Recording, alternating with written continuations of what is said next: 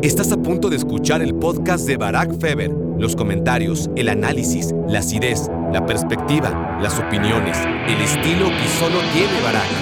He hablado mucho del Bayern y casi que no me doy cuenta que no he hablado nada del Manchester City, que a final de cuentas es el que ganó el partido, ¿no? ¿Y cómo lo gana? Pues lo gana jugando bien, claro, siendo mejor que el Bayern, pero en, en momentos puntuales que acaban de certificar que ahora estamos ante un Manchester City diferente a lo que habíamos visto hasta ahora así como salir de un círculo vicioso es súper complicado, ¿no?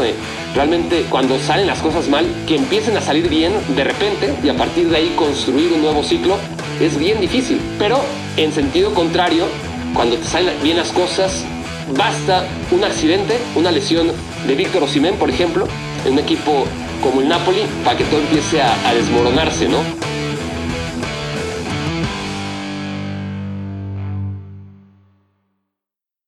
Hola, hola, hola, bienvenidos a Me Quiero Volver Chango. Gracias por hacerme su cómplice para matar el tiempo. Y gracias especiales por haberme esperado pacientemente a que volviera de mis vacaciones. Aquí hay de dos, no, hay de tres. O me esperaron pacientemente, o no me esperaron, o aquellos a los que les estoy especialmente agradecido, aquellos que me esperaron impacientemente. Gracias por ello.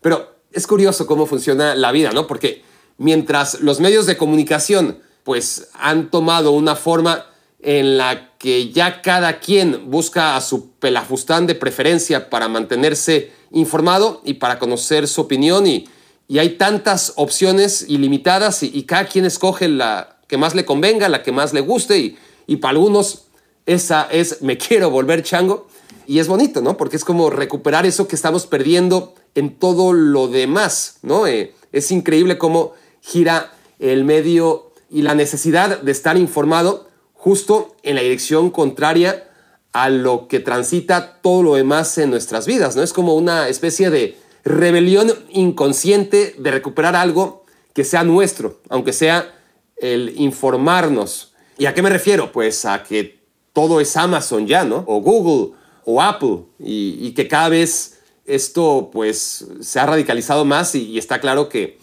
que se van a ir absorbiendo a las empresas medianas y pequeñas hasta que queden muy, muy pocas, ¿no? Muy pronto, estoy convencido de ello, manejaremos. Yo, yo ya compro todo en Amazon, todo, reconozco y, y, luego lo analizas y, y, no está bien, pero el que analiza demasiado, pues acaba perdiendo, ¿no? Al final de cuentas, no me enorgullece, pero he cedido ante la comodidad, sobre todo en Estados Unidos es, muy, muy fácil, ¿no? Eh, comprarlo todo en Amazon. Pero sí, pronto no solamente compraremos las vacaciones, esto es los, los aviones y, y los hoteles, etcétera, y los restaurantes a través de estas empresas, sino que estoy convencido que muy pronto dormiremos en hoteles Amazon, comeremos en hoteles Amazon, viajaremos en aviones y, y en coches marca Amazon o Google o Apple veremos televisión en Amazon. Eso ya pasa, eso ya pasa. En fin, como para darnos cuenta de, cómo está absorbiendo en este capitalismo exacerbado en el que vivimos, pues el, más fuerte, el, tiburón más grande del océano y, y el poder tener esta rebelión a través de estar informado, pues aunque sea en un podcast como este, ¿no? De, de algo tan trivial como el fútbol, nos hace recuperar, no sé si están de acuerdo, yo creo que, es algo muy romántico, la tienda de abarrotes de enfrente, ¿no? Aquella que se convirtió en Oxxo. ¿Cuántas tiendas de abarrotes existen? Existen muchas. Eh, ahora que, que me di un baño de, pueblo y de realidad en, pues sobre todo en Ensenada, les digo que también estuve en Los Cabos y, en San Diego, pues sí, hay, hay Oxxos por todos lados. Eh, hay tantos Oxxos en México como McDonald's hay en Estados Unidos y casi tantos como Subways, ¿no? Pero todavía hay muchas tiendas de abarrotes. Lo que está claro es la tendencia de que de aquí a unos cuantos años pues habrá más Oxos y menos tiendas de abarrotes y eso significará que habrá menos don Panchos que sean dueños de su empresa y que acabarán trabajando pues para el Oxo, ¿no? Eh, a sueldo y, y sin tener la libertad y tampoco los problemas que acarrea tener un negocio propio en los medios pues está sucediendo justo lo contrario. Y esta es nuestra tienda Abarrotes y gracias por estar pendientes y esperando algunos de ustedes durante pues casi, ¿qué fueron? 10 días a que la volviéramos a abrir. Aquí estoy entonces para hablarles ahora sí de... Hay muchas cosas que pasaron ¿no? en estos últimos 10 días, pero lo más importante es la Champions League, los cuartos de final. Y como solo hay espacio para cuatro reflexiones, creo que está bien reflexionar sobre estos cuatro duelos que están a la mitad. Están a la mitad tras haberse jugado los primeros 90 minutos de los partidos de ida. Y empecemos analizando un tema que ha sido favorito en Me Quiero Volver Chango desde el inicio de esta temporada. Y no me dejarán mentir aquellos que hayan sintonizado Me Quiero Volver Chango desde la cuarta temporada. Estamos ahora en la quinta temporada de Me Quiero Volver Chango, que es la post mundialista, pero antes de la Copa del Mundo se habló y se habló mucho del Napoli desde la primera jornada, literalmente, de la Serie A. Y ahora el Napoli está en un periodo de crisis, una crisis que no había experimentado antes y que aquí advertí. ¿eh? Es natural, hemos visto a muchos equipos exitosos y, y sobre todo divertidos a lo largo de nuestra ya cada vez más dilatada vida, como para haber caído en la inocencia de pensar que para el Napoli todo iba a ser fácil, que el Napoli solo porque fue el mejor iba a seguir siendo el mejor, cuando tienes que ser el mejor es en estos meses, en marzo, en abril, en mayo. No vale de nada ser el mejor en agosto, septiembre, octubre, noviembre, diciembre, enero, febrero. Vale, eso sí, para ganar el Scudetto, que no es poca cosa, para meterte por única vez en tu historia, algo que no había hecho ni con Diego Armando Maradona, hasta los cuartos de final de la Champions League. O sea, sí vale, pero vale poco en comparación con estar bien y cumplir tus objetivos en los últimos meses, que es cuando se definen los títulos. Y en eso está el Napoli, ¿no? Ya lo estoy dando por eliminado cuando no creo que esté eliminado, para nada. Creo que es favorito en contra del Milan, pero desde la última vez que hablamos del Napoli a hoy, pues ha perdido ritmo, ha perdido confianza, ha perdido fútbol, que es además natural. Uno, porque nada es para siempre y, todo dura muy poquito. Es muy fácil salir de un buen estado de forma. así como salir de un círculo vicioso es súper complicado, ¿no? Eh, realmente cuando salen las cosas mal, que empiecen a salir bien de repente y a partir de ahí construir un nuevo ciclo es bien difícil. Pero en sentido contrario, cuando te salen bien las cosas, basta un accidente, una lesión de Víctor Osimén, por ejemplo, en un equipo como el Napoli, para que todo empiece a, desmoronarse, ¿no? Eh, y se pierda la confianza y el ritmo. Y está claro que esto coincide también con que el Napoli resolvió la tarea demasiado temprano en la Serie A y, y eso le ha llevado un poquito a relajarse, más allá que cuando la liga de todas formas estaba sentenciada por ahí de febrero, no daba ninguna sensación en Napoli de relajarse, al contrario, jugaba cada partido con la frescura de la jornada 1, ¿no? Eh, y con la ambición del equipo que se está jugando la liga ese partido como si no tuviera 10, 15 o 20 puntos de ventaja. Eso lo tenía el Napoli y en ese momento no había argumentos de, ah, es que este equipo se relaja. Al contrario, lo que destacábamos de este Napoli era esa capacidad de mantener el hambre intacta sin importar el rival, sin importar el estadio, sin importar la cantidad de puntos que llevaba a favor en la Serie A, sin importar el que en una eliminatoria estuviese ya definida porque estaba ganando por el marcador por muchos goles. El Napoli nunca había levantado el pie del acelerador, pero, pero ahora lo ha hecho y, y no a conciencia, sino porque ya no le ha alcanzado, porque la inercia ha llegado hasta este punto en el que al equipo, como suele ocurrir, pues le llegó su mejor momento demasiado pronto. Si el Napoli hubiera alcanzado la punta que alcanzó de juego en noviembre, diciembre, enero, febrero, en los meses de marzo, abril, mayo, pues sin duda habría ganado todo, ¿no? Pero no solamente es alcanzar ese rendimiento, sino hacerlo en el momento óptimo y sí que, que da la sensación que, que al Napoli la vivió demasiado pronto, demasiado pronto como le ha pasado a tantos otros equipos que no lograron ganar la Champions League. Pero insisto, insisto, parece que esto parece un post-mortem del Napoli. Yo creo que el Napoli le va a ganar al Milan. En el partido de ida hizo un muy buen primer tiempo el Napoli, pero al final en el segundo tiempo el Milan se lo complicó y, y hasta dio la sensación que al Napoli le va bien perder por un gol, porque ahí hay un penalti que en el último minuto de, de Lobotka, me parece que fue, que pudo perfectamente marcarse en el área de Meret. Hubo algún remate ¿no? de Kier en el travesaño. Estoy dubitativo porque todo esto lo vi en el crucero.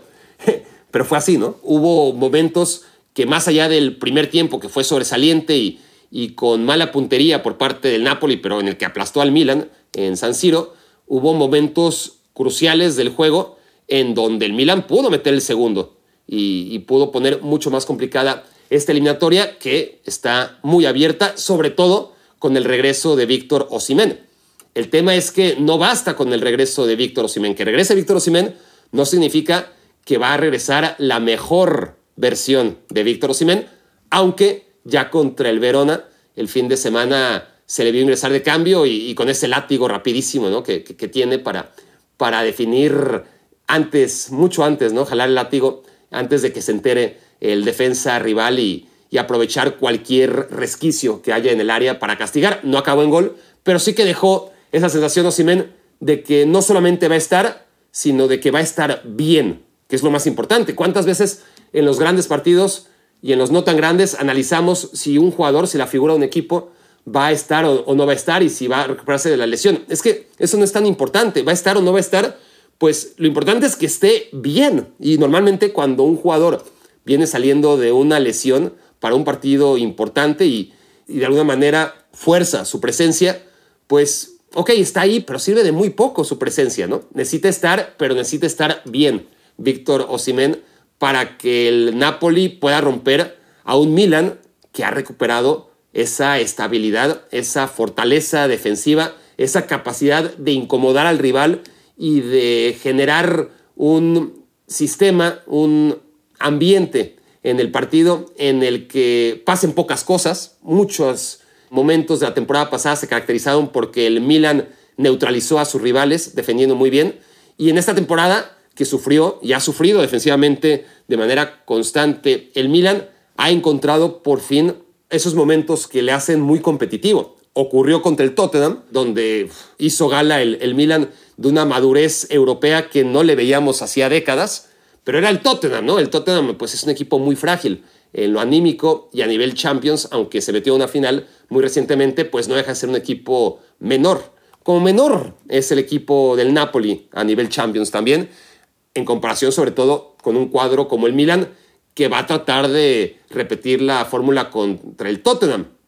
El tema es que se supone que el Napoli tiene muchos más recursos que el Tottenham, siendo el Tottenham un equipo con grandes individualidades, el Napoli es mucho más que que el equipo londinense, pero tendrá que demostrarlo, tendrá que demostrarlo en 90 minutos ante un Milan que cómo recuperó esta solidez, bueno, primero cómo la perdió, la perdió con la lesión de Mañón, eso fue creo que el primer momento clave en el que se empieza a desmoronar el Milan, pierde confianza Tomori, Calulu no vuelve a ser ya nunca el de la temporada pasada, que fue extraordinario, no creo que haya que preocuparnos o preguntarnos qué pasa con Calulu, más bien, ¿qué pasó con Calulu la temporada pasada? Eso fue lo extraordinario y lo que difícilmente se va a repetir, ese nivel de juego de un jugador que, me parece que tuvo su momento más alto en ciertas condiciones, arropado, pero que no puedes basar en Calulu, al menos no como defensa central, que ni siquiera es su posición natural, la solidez de un equipo candidato, como es candidato el Milan, a ganar la Champions League.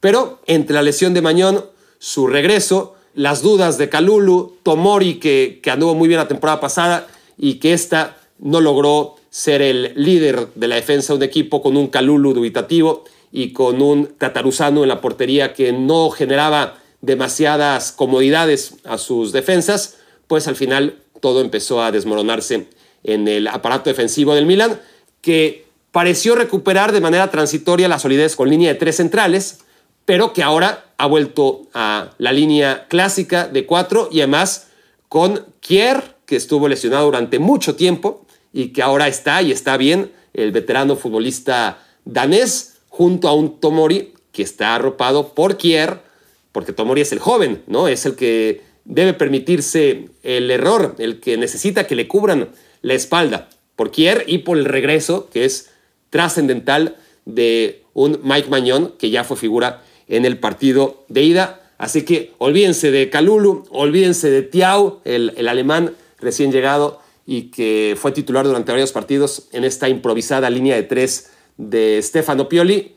El Milan ha vuelto a su sistema, el Milan es otra vez sólido y el Milan está bien parado, está bien parado para meterse a semifinales contra un Napoli que no va a tener el partido de vuelta Sambo Anguizá. Qué importante es Teo, ¿no? Hernández provoca dos faltitas de, Sambo Anguizá muy inocentes, una tras otra. La primera amarilla, pues, exagera Teo, pero está bien sacada.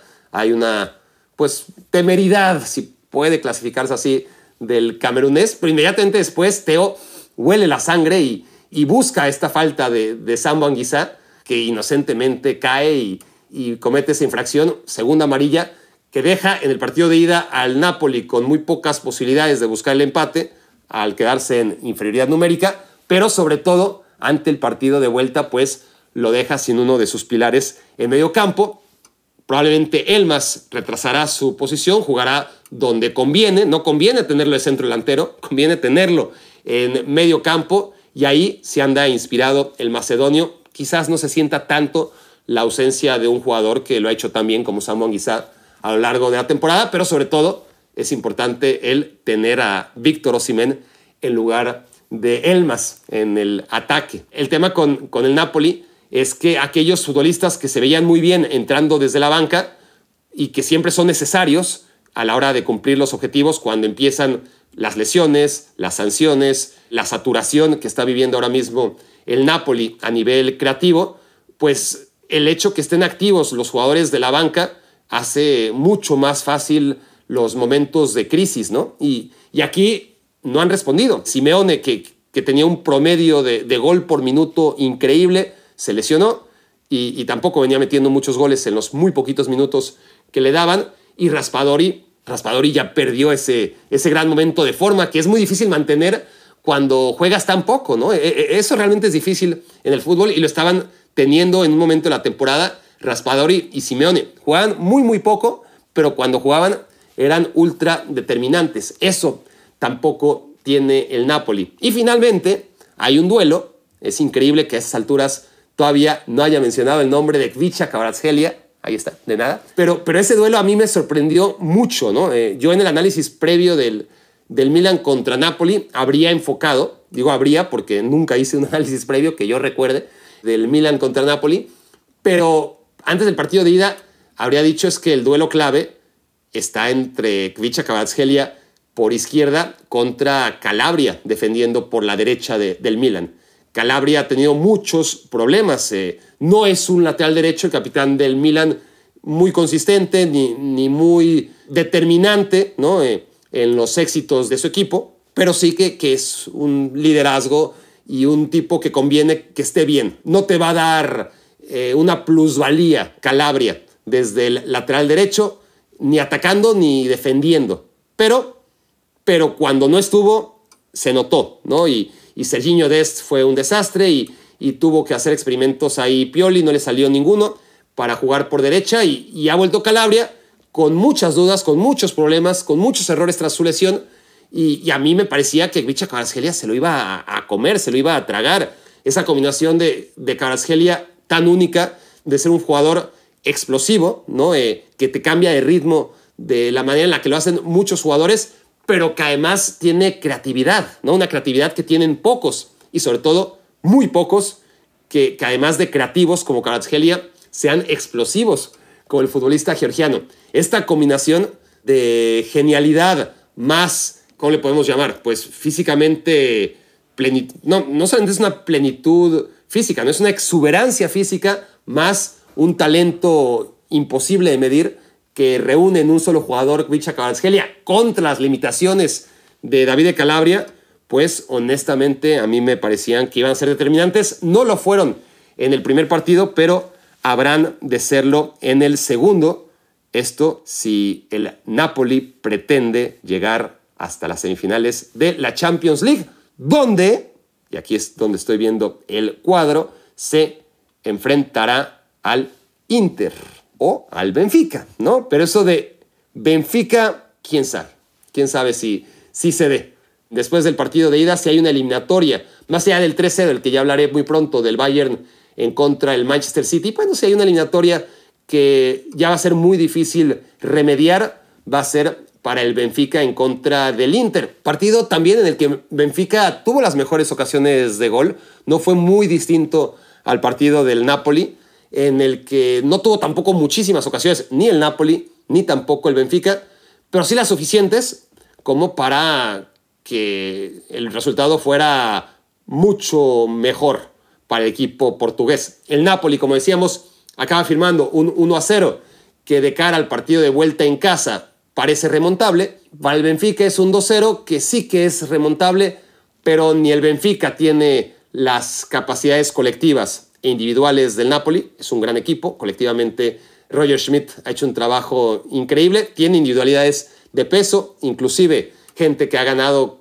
cosas más o menos importantes como la Copa del Mundo, pero no es el, el, Napoli como para que podamos pensar que tras la oportunidad perdida de sobrevivir por lo menos en el partido de ida, el Benfica pueda remontar ante un Inter que congela muy bien ¿no? a, sus rivales y, y, que ha aprendido a través de muchos años de zozobra en Champions League a ser competitivo, al menos ante cierta clase de equipos. Y, y el Inter se puede meter perfectamente a la final de la Champions League, siendo un equipo imperfecto, siendo un equipo que está muy lejos todavía de la superélite. Y cuando hablo de superélite, pues me refiero no necesariamente en este momento, pero sí lo que vienen siendo durante ya bastantes años el Manchester City, el Liverpool, el Real Madrid, el Bayern Múnich. Eso es la superélite. Y el Inter está muy lejos, como pude mostrarlo en la fase de grupos, y no es que haya mejorado, ¿no? Lo podemos percibir. Tiene una falta de creatividad y de gol muy importantes, pero es un equipo sólido, es un equipo que no venía defendiendo tan bien como en otras temporadas, pero que ha recuperado cierta capacidad defensiva y que no está a priori como para ser campeón de la Champions. No me lo imagino de ninguna manera ganando la Champions League, pero sí me lo imagino en la final.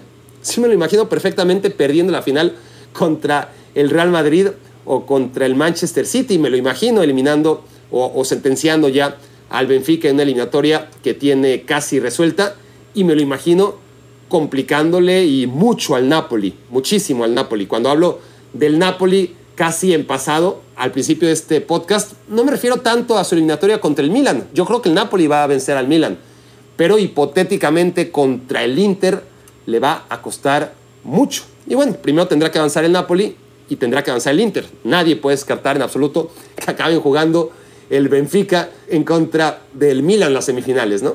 Yo creo que va a ser un Napoli contra Inter y ahí sí el Inter me parece que tiene herramientas más allá de eso que comentaba, ¿no? Eh, esa falta de creatividad y esa falta de gol. Si algo le sobraba al Inter era gol, pero esto es de rachas y, atraviesa una racha que o recupera el olfato Lukaku perdido hace ya mucho tiempo o el Injeco que al contrario, lo natural es que lo que decía de Calulo, ¿no? Con la diferencia de que Calulo es joven y Jeco es un futbolista que rindió durante muchos años, tanto en la Roma como en sus primeros momentos en el Inter, pues mucho más allá de lo que uno podría esperar de un delantero de la edad del bosnio, ¿no? Y la verdad es que Edin Dzeko, pues ahora mismo, pues le está costando, y es normal. Y, y, Lukaku lleva años peleado con el gol, y Lautaro, pues está en un momento en el que desde la Copa del Mundo, de repente sí, aparece y mete gol, pero luego se apaga y, y no ha sido consistente. Entonces, no podemos descartar que el Benfica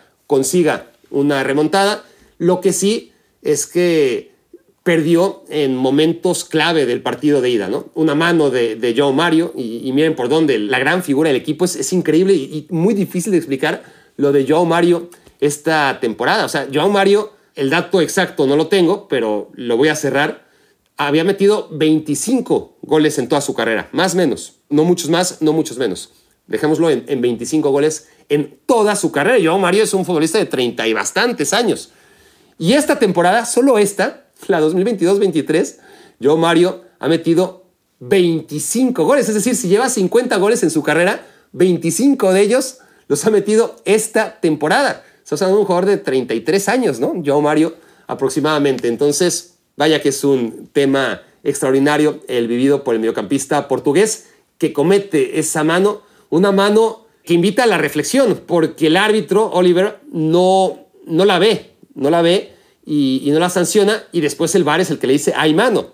Oliver la ve a través del monitor y tiene que determinar si la mano es dentro del área o fuera del área. Lo curioso es que si Oliver hubiera visto la mano y lo hubiera señalado fuera del área, porque si saben a qué acción o, si recuerdan la acción a la que me refiero, Joe Mario está fuera del área, pero cuando hace contacto el balón con la mano, la mano está dentro del área.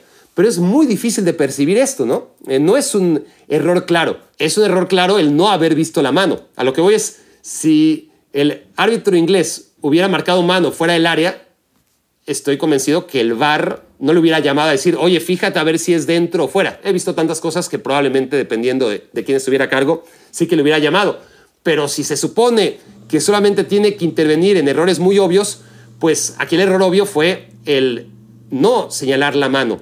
Pero una vez que ya tuvo la comodidad de verlo una y otra vez en el monitor, pues dijo, sí hubo mano y encima pues parece que fue dentro del área. Y ahí una mala decisión del árbitro de no marcar una mano afuera del área, que es lo que quizás hubiera marcado de haberla visto, pues acaba siendo a través del VAR el 2 a 0. Ahí sí Lukaku está metiendo penales, por lo menos, y eso más una gran jugada individual de Bastoni. Qué buen jugador es Bastoni, qué joven es, qué bien defiende, pero sobre todo qué bueno es con la pelota en los pies. Un centro medido a Varela y qué bien remate cabeza a Varela para tener la estatura que tiene. Y ahí estuvo la diferencia, porque el Benfica también tuvo ocasiones muy claras. Una al principio, otra en el que el balón se va resbalando y nadie lo remata y cuando alguien lo remata se encuentra con un jugador en la, eh, en la línea salvándolo o con Onana y, y, el Inter tuvo mucha suerte, como tuvo mucha suerte en los últimos minutos en contra del, del Porto en los cuartos de final.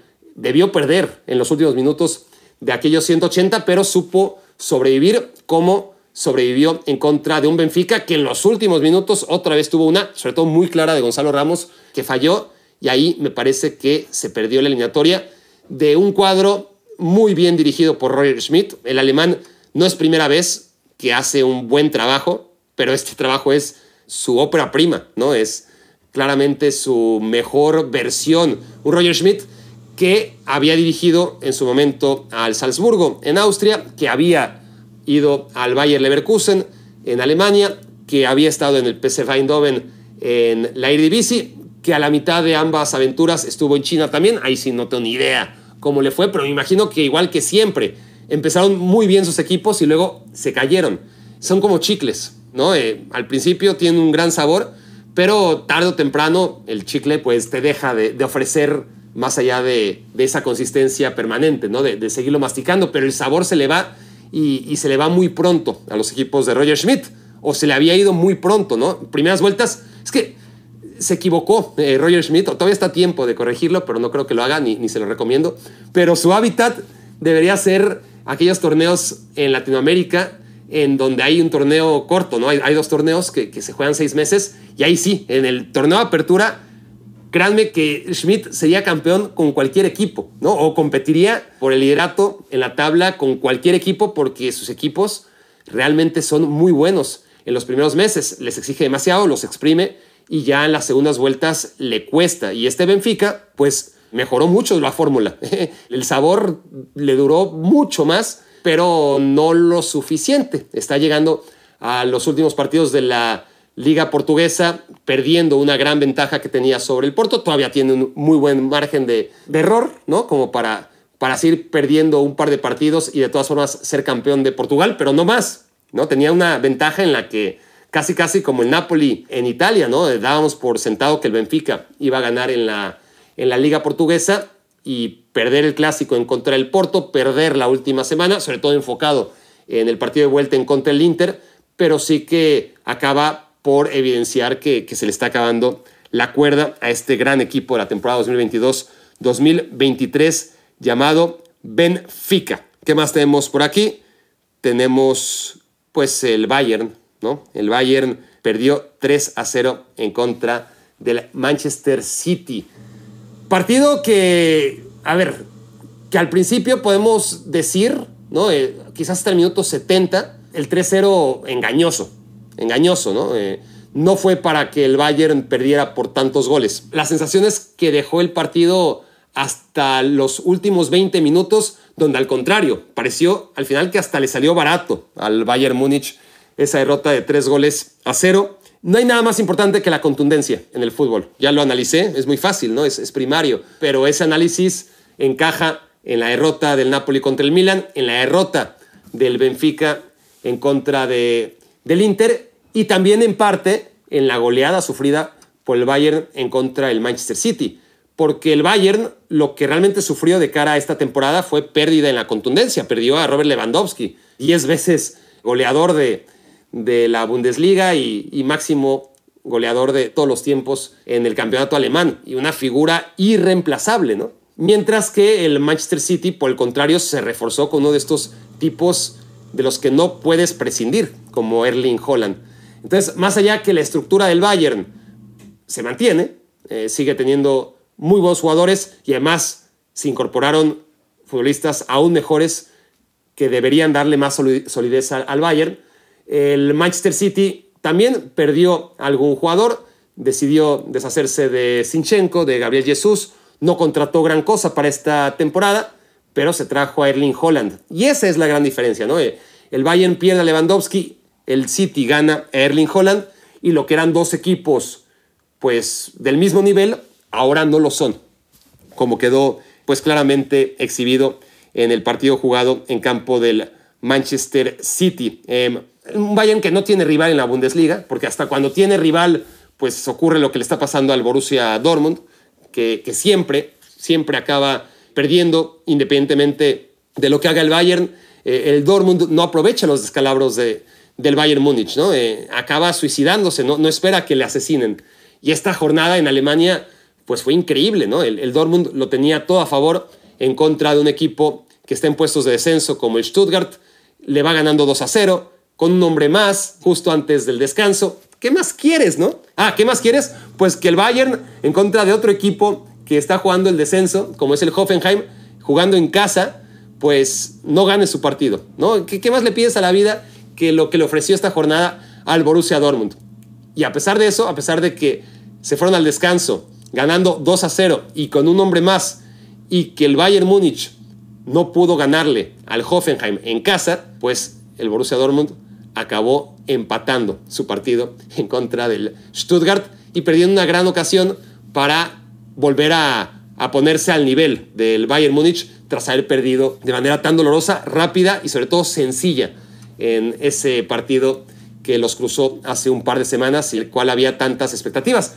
Pero, ¿por qué estoy hablando ahora del Dortmund? Pues porque el tema del Bayern es que no tiene presión, no tiene presión y entonces cuando se enfrenta a una bestia de verdad, no una bestia como el Dortmund, no una bestia como el Borussia Mönchengladbach, no una bestia como el RB Leipzig, ¿me entienden? Una bestia de verdad. Pues pasa lo que pasa y, y ahí está el dato que son, si no me equivoco, 5 de 6 y ahora serán 6 de 7 eliminatorias contra equipos de Premier League en las que pierde el Bayern Múnich.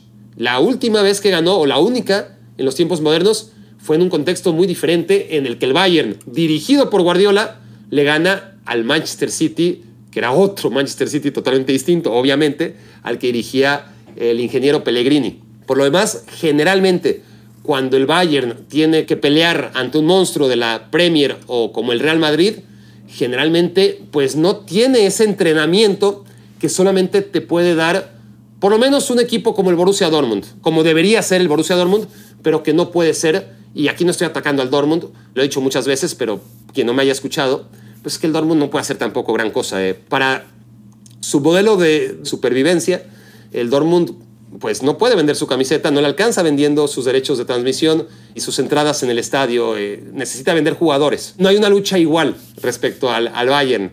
La capacidad que tiene el Bayern de, de, mantener jugadores, pues no la tiene el Dortmund. Y a partir de ese análisis tan rápido y sencillo, pues tenemos que entender que el Dortmund, ni el Dortmund, ni nadie, ni, el Ar de Leipzig, ni ninguno de los que vienen detrás pueda realmente ser una amenaza para el Bayern Múnich, lo que es muy favorable para ganar 11 Bundesligas seguidas, pero poco favorable para competir cuando te presionan con la capacidad, con la energía y con la calidad con la que te presiona el Manchester City. Agreguen a esto el cambio de entrenador y con Nagelsmann, pues el equipo teniendo cortocircuitos y, y dejando defensivamente ciertas dudas, pues en los últimos 10 partidos ganó 8, perdió 2 y, empató ninguno, ¿no? Tuchel que se supone que venía a darle estabilidad, que es un gran técnico. No estoy diciendo que con Nagelsmann no hubiera ocurrido lo mismo, no lo sabremos nunca.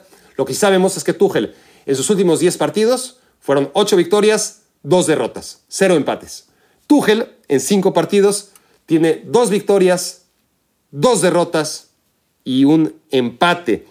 Y además las decisiones tan polémicas y que aparentemente tanto desestabilizaron al Bayern por parte de Julian Nagelsmann, las ha repetido Tuchel. Es decir, Tuchel en los entrenamientos ha identificado lo mismo que había visto Nagelsmann, ¿no? Me refiero a Müller en la banca, Cancelo en la banca, jugadores como, ¿quién más? Bueno, Sadio Mané en la banca.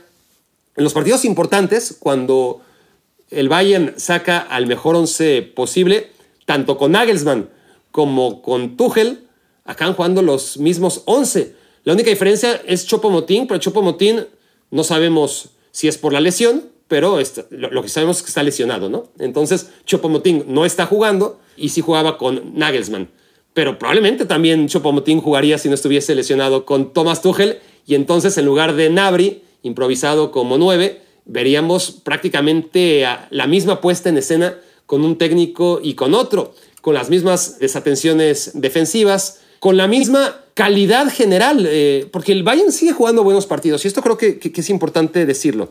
No jugó mal en contra del Dortmund, lo que pasa es que todo fue muy fácil, eh, muy, muy fácil con el error de Kobel al principio y, a pesar de que en esos primeros 10 minutos el Bayern realmente se vio mal, pues con ese error, el 1-0 y, los tres goles que llegaron después, y a pesar de que parecía que iba a acabar 6-0 y el Bayern perdió la brújula y, y acabó ganando 4-2, fue un partido que se resolvió muy, muy pronto, ¿no? Y, y nadie puede decir que lo jugó mal. Luego llegó el partido contra el Freiburg, los dos partidos contra el Freiburg, y aquí tengo que reconocer que estoy por ver y tengo que ver y no voy a dejar de ver, no sé cómo, pero hoy lunes tengo que hacerlo, el partido de la Pocal, en el que pierden contra el Freiburg. Ese no lo he visto y no lo voy a analizar. Pero después juegan contra el Freiburg en Bundesliga y el equipo en general vuelve a jugar bien, gana por la mínima pero no quiere decir que el partido no lo haya ganado bien, que haya dejado buenas sensaciones en ese partido que era muy importante tras haber perdido en contra del propio Freiburg en la Pocal en casa. Van y, ganan 1-0. Ese es el tercer partido de Tuchel. El cuarto partido es el que estamos hablando contra el Bayern Múnich, que tampoco lo juega mal hasta los últimos minutos, en donde sí da la sensación que le pasan por encima, pero, pero había sido un partido equilibrado. Y el quinto partido, el último, lo empata contra el Hoffenheim, pero no diría yo que fue un desastre el, Bayern. Más bien vi un partido muy similar en el guion, por lo menos, a tantos empates o hasta derrotas con Julian Nagelsmann en Bundesliga, donde el Bayern tuvo ocasiones y le faltó contundencia, ¿no? Esa contundencia que tenía asegurada con Robert Lewandowski, pero en general no ha jugado mal estos cinco partidos. Insisto, menos cuatro estos cinco y ya les comentaré si me acuerdo de cómo jugó la Pocal en contra del Freiburg el día en que fue eliminado del torneo de Copa. Pero el Bayern jugó la ofensiva en contra del Manchester City. Eso llamó mucho la atención. Uno piensa que por cómo trabajó Thomas Tuchel con el Chelsea y ante un equipo como el de Guardiola, pues Tuchel, que, que además le tenía tomada la medida al técnico catalán, iba a ser mucho más cauto, ¿no? Y sobre todo jugando como visitante. Sin embargo, tuvo la pelota, tuvo las ocasiones, tuvo las llegadas, anduvo bien Leroy Sané, pero sin puntería, otra vez ese tema es determinante. Y hay una cosa, ¿no? Que el Manchester City ha mutado. He hablado mucho del Bayern y casi que no me doy cuenta que no he hablado nada del Manchester City, que a final de cuentas es el que ganó el partido, ¿no? Y, y cómo lo gana? Pues lo gana jugando bien, claro, siendo mejor que el Bayern, pero en, en momentos puntuales que acaban de certificar que ahora estamos ante un Manchester City diferente a lo que habíamos visto hasta ahora.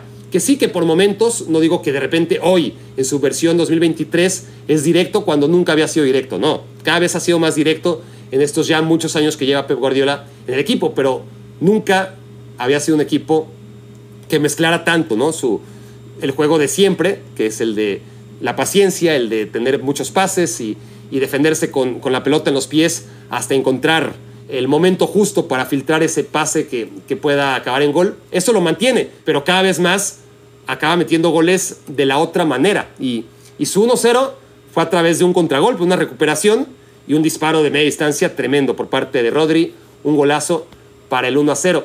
Después viene una recuperación de balón en la que Upamecano se equivoca, Jack Grealish, que, que, está hecho un animal, le, le roba la pelota y acaba ahí anotando el 2 0 Bernardo Silva.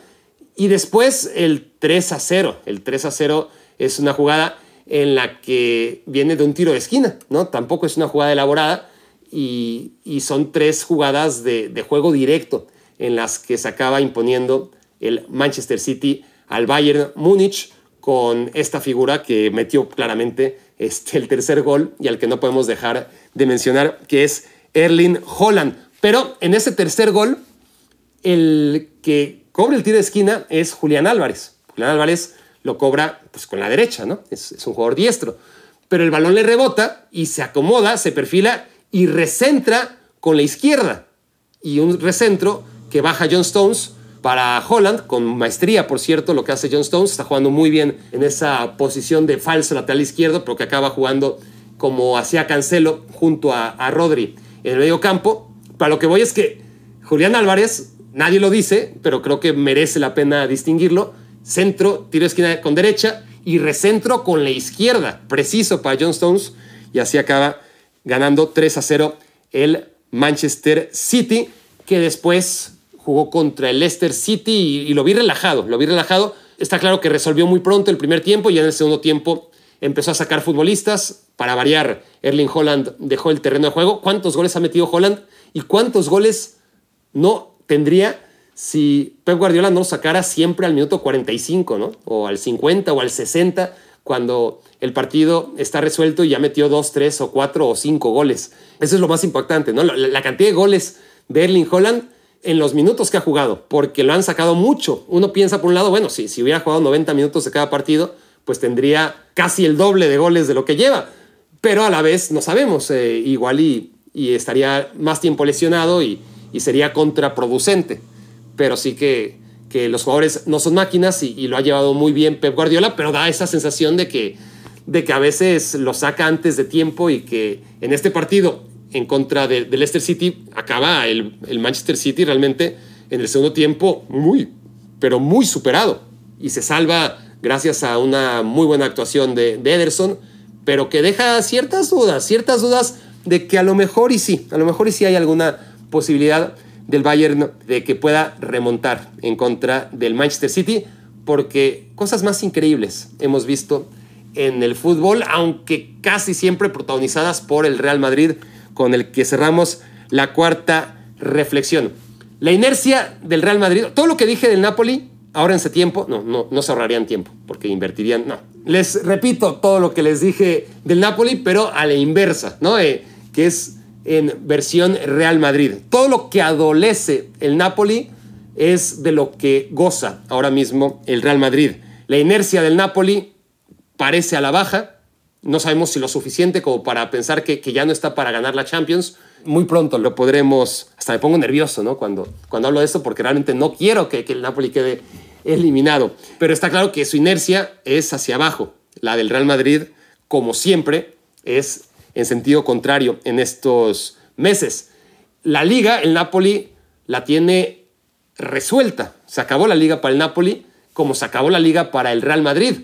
Uno como campeón de la Serie otro pues tratará de, de no caer al tercer lugar de la Liga Española y es a todo a lo que aspira el, el, Real Madrid en liga, ¿no? El Madrid con vida en la final de Copa del Rey, el Napoli eliminado en la Copa Italia pero sobre todo el tema de la experiencia, ¿no? La experiencia que tiene el Real Madrid en estos partidos contra la nula experiencia que tiene el Napoli que está ante un mundo nuevo. Entonces, todo lo que dije sobre el Napoli como candidato, y, lo vengo diciendo desde hace rato, ¿no? Eh, desgraciadamente, esa etiqueta de, héroe trágico que, va cargando el Napoli, pues es todo lo contrario con el Real Madrid. El Madrid que le quedan 15 partidos, o, le quedaban porque ya jugó este fin de semana, pero, pero esos 15 partidos eran 5 partidos importantes y 10 de relleno, 10 para preparar los 5 partidos realmente importantes, tomando en cuenta que, que va a jugar una Copa del Rey en contra del Osasuna, en la que son hiper favoritos, que hay un partido en contra del Chelsea que tienen que ganar. Son dos partidos seguros, más los dos hipotéticos de semifinales en contra del Manchester City, si no es que acaba siendo el Bayern, y la todavía más hipotética final de la Champions. Ahí sí no sabemos si será ante un equipo italiano, lo más probable es que sí, o ante el Benfica, ¿no? Eh, que tampoco se puede descartar al 100%. Este Real Madrid está bien, está sólido, está jugando a un nivel correcto, nunca ha necesitado mucho más de lo que está exhibiendo ahora el Real Madrid, así que, que además es un equipo con mucha fortuna siempre, ¿no? Y, eso le persigue también. Está claro que, por ejemplo, la temporada pasada tuvo que eliminar a, monstruos de, un nivel tremendo, de, una jerarquía y de un momento sublime. El, Chelsea, que, no está en su mejor momento, seguro, sobre todo a nivel ya eh, institucional, pero que estaba muy bien dirigido y que era el campeón de Europa. El Liverpool, que era un equipazo. Y el Manchester City, todos le pasaron por encima, pero el Madrid acabó ganándole a todos y además al Paris Saint-Germain.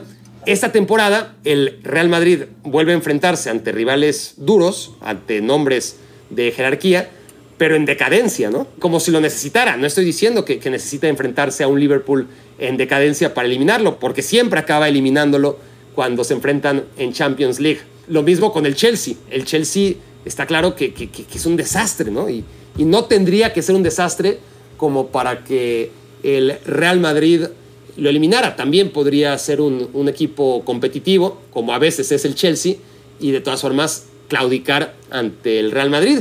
Pero se lo ponen muy fácil, ¿no? Se lo, eh, Todd Welly se lo ha puesto muy fácil al Real Madrid con sus decisiones absurdas. Y, es increíble, es increíble que en este momento ni yo me creo decir que Frank Lampard es el entrenador del Chelsea. Es absurdo. Si no fuera cierto, realmente eh, seguiría sin creerlo. Y, todavía tengo dudas mientras lo menciono. Frank Lampard, técnico del Chelsea, después de, lo visto, ¿no? Está bien.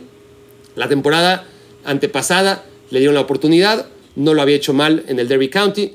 En el Chelsea no sucedieron las cosas como se esperaba. Tuvo dos temporadas. La primera el equipo regresó a la Champions League, estuvo bien. La segunda, pues, fue lo que fue y, tuvo que llegar Tuchel al rescate y hacer maravillas. Pero no solamente es volver con la novia, ¿no? Cuando ese amigo que vuelve con la novia le dices, a ver, ¿qué no te das cuenta? O sea, no, no, no es para ti, ni, ni, ni, tú eres para ella. O sea, ¿qué pudo haber cambiado en este tiempo, no? Y claro que es un técnico interino, pero, pero es un técnico interino que te va a dirigir un partido trascendental de Champions League, ¿no? Eh, eh, una eliminatoria, un cruce contra el Real Madrid.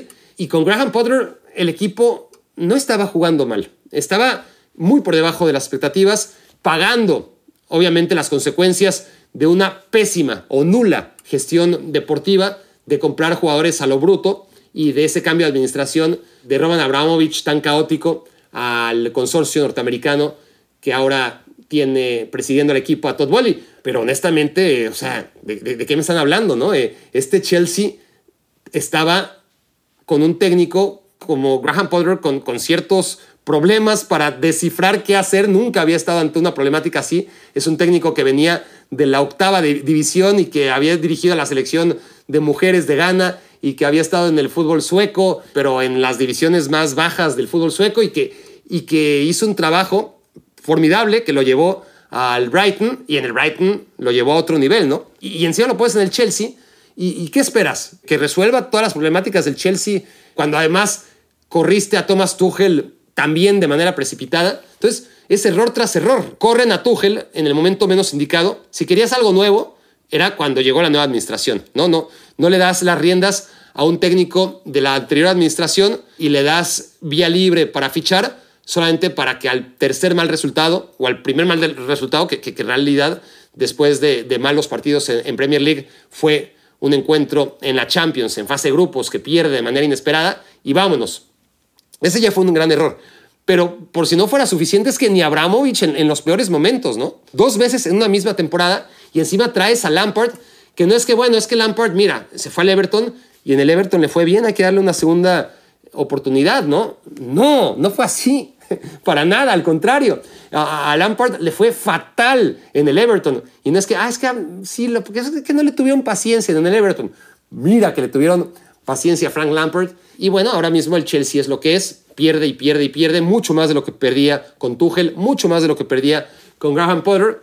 Y ahora tiene que remontar a un Real Madrid que tiene la eliminatoria resuelta cómo parece resuelta la eliminatoria a favor del Inter, cómo parece resuelta la eliminatoria a favor del Manchester City, pero creo yo que más allá que todos coincidimos en que la del Milan Napoli está abierta y puede ir a cualquier lado, de esas tres que parecen sentenciadas, estoy seguro, estoy convencido que al menos una, ya sea la que tiene el Madrid en la bolsa, la que tiene el Inter en la bolsa o la que tiene el Manchester City en la bolsa, una de esas tres va a haber un momento en el que vamos a dudar. No estoy diciendo que no se van a acabar metiendo a semifinales los tres equipos que salieron avantes en el partido de ida con una buena ventaja, sino que va a haber un momento del partido en el que vamos a tener dudas. En, ponemos en uno de esos tres encuentros, porque afortunadamente esto es la Champions League y, y eso pasa siempre. Siempre acaba pasando que más allá de lo que analicemos y de que parezca que los partidos de ida y la inercia de los equipos nos ofrezcan pruebas contundentes para anticipar lo que va a pasar en la vuelta, pues en la Champions League generalmente nos emocionamos mucho ante lo inesperado. Solamente lo inesperado nos puede emocionar y por eso estaremos hablando muy pronto en una nueva edición de Me Quiero Volver Chango sobre los semifinalistas de la Champions League. Por ahora, esto fue Me Quiero Volver Chango Muchas gracias por haberme hecho su cómplice para matar el tiempo. Escuchaste el podcast de Barack Feber. Toda la información de los deportes con un toque de Barack.